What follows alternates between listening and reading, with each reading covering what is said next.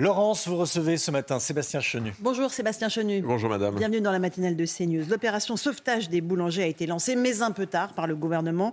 Les mesures annoncées vont permettre de lisser les factures, d'avoir des aides qui couvrent 20 à 40 des hausses de tarifs, ainsi que des reports de charges sociales et la possibilité de résilier sans frais son contrat avec un fournisseur d'énergie. Honnêtement, qu'auriez-vous fait de plus? Nous aurions fait tellement différemment. Ce qui est en train de se passer euh, dans notre pays, c'est un véritable plan social euh, des boulangers-pâtissiers et peut-être demain d'un certain nombre d'autres PME comme des restaurateurs ou d'autres artisans. Mhm. Un plan social qui va voir euh, disparaître probablement euh, de multiples boulangeries. Moi, j'ai une pensée, permettez-le-moi, pour les boulangers de ma circonscription, M. et Mme Lubray à Tian, M. et Mme Kiredine à mhm. Denain, tous ces artisans qui toute l'année se battent pour que, d'ailleurs, la baguette rentre dans le patrimoine mondial immatériel de l'UNESCO. Elle est rentrée.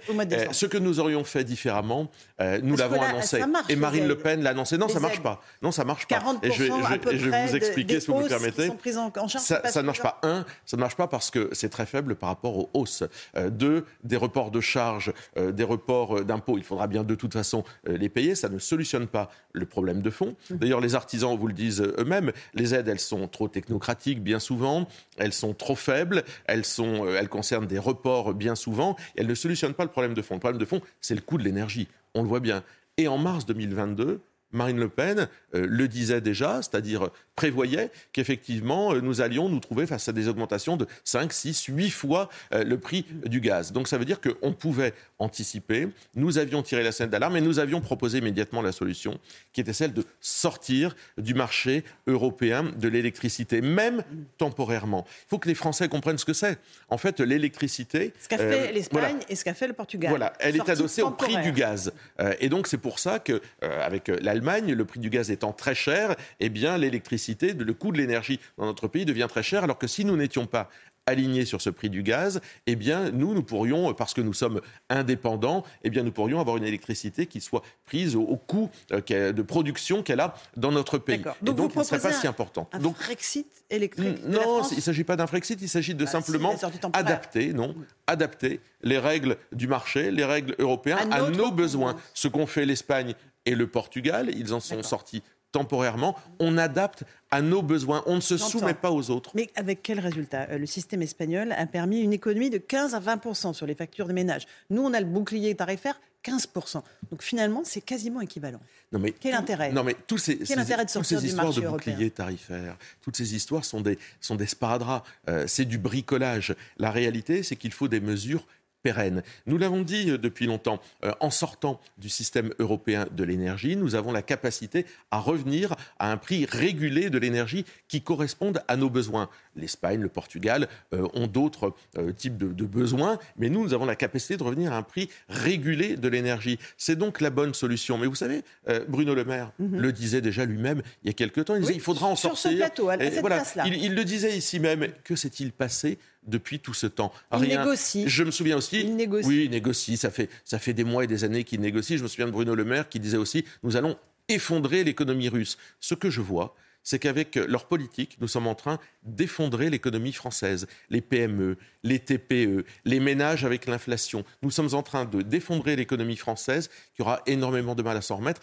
Et ce n'est pas des sparadraps, ce ne sont pas des sparadraps, des petits bouts de scotch qui permettront évidemment de nous redresser. Ce que dit Bruno Le Maire et Olivier Grégoire aussi, qui était hier euh, ce matin euh, sur ce plateau, c'est qu'ils ne veulent pas sortir du marché européen, le réformer pour décorréler encore une fois le prix euh, du gaz. C'est pas la solution finalement de réformer le système. Non mais Olivier, Olivier Grégoire vous a raconté n'importe quoi hier. Elle vous a raconté que c'était pas possible, qu'il y avait des règles européennes, etc. Je vous rappelle que les ventes et les achats d'électricité dans l'Union européenne, elles se font en dépit au-delà des règles de l'Union européenne. Par exemple, la Grande-Bretagne continue d'acheter, de vendre des énergies à des pays européens, alors qu'elle n'est plus dans l'Union européenne. Donc euh, évidemment, on peut adapter les règles aux besoins des pays. C'est exactement ce que nous demandons. Donc on a peur de l'Allemagne en vérité? Mais bien sûr, parce qu'on en dépend, parce qu'on s'est aligné sur les besoins de l'Allemagne depuis très longtemps en matière énergétique, qui ne correspondent ni à nos besoins, ni à ce que nous avons produit, ce que nous avons créé, c'est-à-dire notre autonomie en matière énergétique depuis des années. On a parlé des boulangers. Vous m'avez pas répondu sur les aides quand même. 40% euh, euh, de la facture prise en charge, c'est pas rien. On est d'accord. Non, c'est pas rien, mais quand vous avez une augmentation x8 de votre facture, ça reste évidemment euh, quelque chose qui est cosmétique. Vous soutenez leur manifestation le 23 janvier à Paris Et bien sûr, nous serons avec eux. Euh, nous avons décidé, vous l'avez vu, Jordan Bardella, Marine Le Pen, de nous mobiliser très fortement pour soutenir ces artisans parce que derrière ça, c'est euh, l'âme de la France. C'est bien entendu euh, un souci euh, économique, mais c'est l'âme de notre pays. Et puis, ces augmentations d'électricité amènent toute une série de conséquences. Regardez le nombre de communes qui cessent d'éclairer leurs rues. Il y a des conséquences derrière. Moi, je l'ai vu dans ma circonscription, Douchy-les-Mines n'éclaire plus un certain nombre de rues. Il y a de l'insécurité qui augmente immédiatement. On voit bien toutes les conséquences qu'ont dans le quotidien pour les Français ces politiques absolument insupportables que mènent Emmanuel Macron et ses prédécesseurs depuis 30 ans. Euh, on a parlé des boulangers, des artisans, il y a les restaurateurs qui sont reçus aujourd'hui euh, à Bercy. Ils n'ont pas pour l'instant les mêmes euh, avantages enfin avantage entre guillemets qu'ont obtenu les boulangers.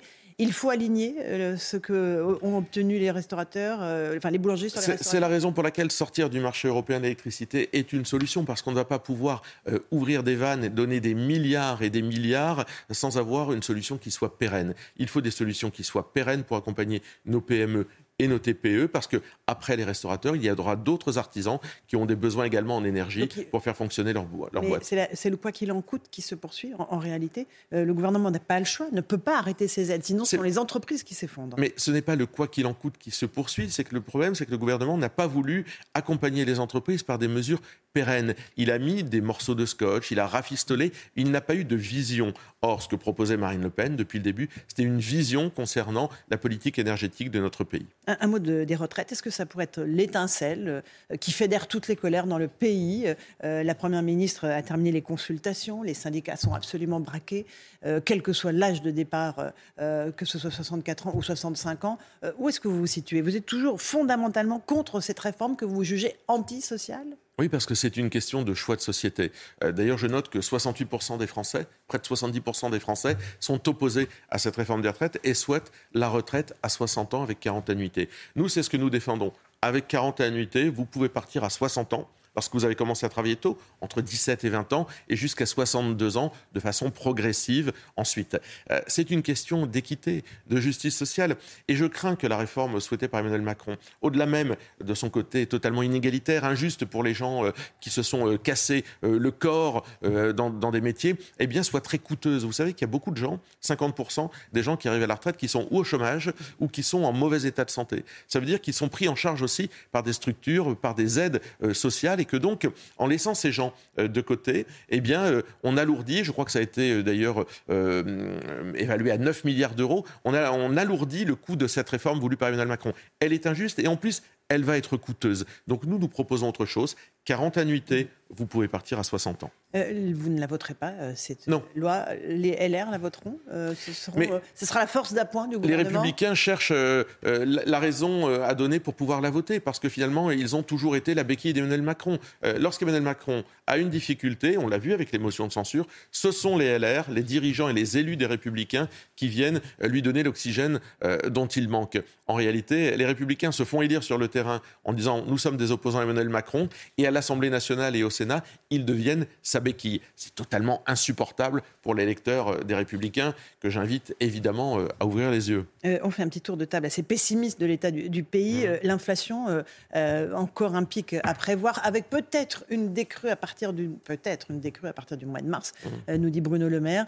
ça impacte très très lourdement le portefeuille des Français, en plus des hausses d'énergie. Bien sûr, vous savez, il y avait une sorte de déni de réalité du gouvernement. Moi, j'ai entendu, on l'a entendu sur vos plateaux, dix fois, vingt fois, Véran, Le Maire nous dire nous sommes au pic de l'inflation. en fait, on n'est jamais au pic de l'inflation et probablement euh, qu'on y sera peut-être même en 2023. Le problème fondamental, c'est qu'on ne produit plus rien dans notre pays et on s'est rendu dépendant pour l'énergie, on l'a vu, mais aussi on le voit pour des médicaments. Mhm. Et le jour où la Chine elle-même va être dans une certaine difficulté, eh bien, on se retrouve nous-mêmes euh, dans une difficulté multipliée par 10 parce qu'on se trouve dépendant de ces pays-là. On le voit avec les médicaments, par exemple.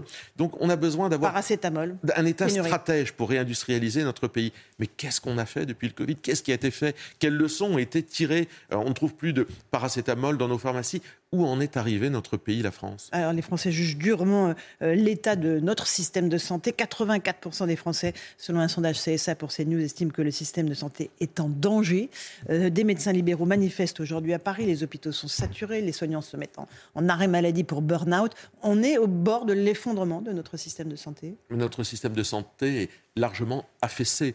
Euh, il a d'abord été suradministré, mal administré avec les ARS. Nous, ça fait très longtemps qu'on demande qu'on remette le médecin et le patient au centre du système de santé, de l'organisation euh, des hôpitaux, le nombre, les recrutements qui sont nécessaires, le statut des soignants qui a été euh, largement euh, sous-estimé et malmené durant, durant tant d'années. Oui, oui, quand je dis le statut, mm, mm, mm. c'est évidemment les salaires. Et puis, pas seulement pour les soignants dans l'hôpital, mais revoir par exemple la nomenclature des infirmiers libéraux. C'est toute une chaîne de soignants, de, de professionnels de la santé qu'il faut revoir, ne pas oublier les brancardiers, les ambulanciers, les manipulateurs radio tout ce petit peuple euh, de la santé euh, qu'il faut prendre en considération. Là encore, euh, qu'est-ce qui a été fait depuis six ans maintenant qu'Emmanuel Macron est au pouvoir? Parce qu'au bout de six ans, on peut mesurer. Et en réalité, la situation, elle s'est beaucoup dégradée. Vous demandez toujours la réintégration des soignants non vaccinés. Vous vous confieriez une personne âgée à un soignant non vacciné Non, mais une personne de votre famille. Non, mais une, personne vaccinée ou, non vaccinée, de toute façon, peut transmettre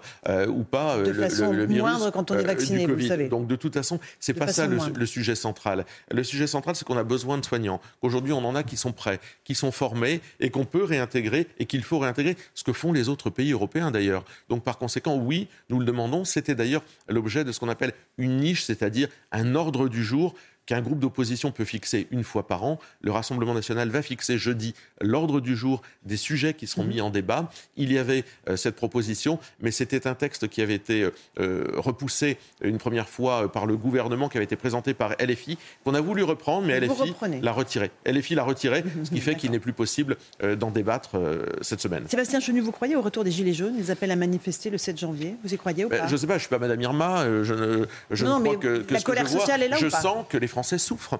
Je sens que les Français euh, veulent se faire entendre et qu'ils utilisent, à part la voix des députés du Rassemblement national, euh, toutes les autres possibilités qui seront euh, à leur main pour se faire entendre face à un gouvernement qui est sincèrement dans un déni, déni de réalité sur l'inflation, déni de réalité sur les retraites, déni de réalité sur l'avenir des PME et des TPE. Oui, les Français souffrent et il va falloir que ce gouvernement se décide à les entendre. Quel est l'objectif du Rassemblement national cette année? Il n'y a pas d'élection majeure. quelle, quelle stratégie? Ça restera toujours le même, vous savez, rendre aux Français leur argent et leur pays. C'est-à-dire que toutes les propositions que nous faisons, et je vous parlais euh, de l'ordre du jour que nous fixons jeudi, elles vont dans euh, cette direction-là. Lorsque jeudi, nous allons proposer à l'Assemblée nationale euh, une proposition de loi pour augmenter les salaires de 10% jusqu'à trois fois le SMIC en échange d'un gel des cotisations patronales, proposition qui sera portée par Jean-Philippe Tanguy et Christophe Benz, eh bien ça vise à améliorer le quotidien des Français. C'est notre seule boussole améliorer le quotidien des Français. Est-ce que vous allez rebaptiser le nom de votre ville demain euh, comme l'a fait le maire de Pantin, Pantin-Pantine, vous avez pensé à un nom pour demain? Non, je n'ai pas pensé à un nom parce que euh, derrière ce, folklore ridicule euh, du maire de Pantin. C'est pas juste un gag pour vous? Ah mais c'est, non seulement c'est un gag, mais derrière, moi je préfère euh, ce que nous faisons. C'est-à-dire que nous avons un socialiste qui s'amuse à rebaptiser Pantin en Pantine, et nous derrière, nous allons euh, euh, défendre, là encore, une proposition de loi qui sera défendue par le député Emmanuel Tachet de la Pagerie sur les violences conjugales, sur les violences faites aux femmes. Vous voyez, ça c'est du concret, ça s'améliore la vie des gens, plutôt que ces gags et cette finalement vulgarité que déploie ce maire socialiste qui cherche uniquement finalement à faire sa pub. Nous, on essaye plutôt de régler les vrais problèmes les problèmes de fond plutôt qu'à faire de la com sur euh, cette euh, vraie difficulté, euh, ce, vrai sujet de société que sont les violences conjugales. Merci Sébastien Genu. Merci madame. ce matin dans la matinale de CNews. À vous Romain Desarbes pour la suite.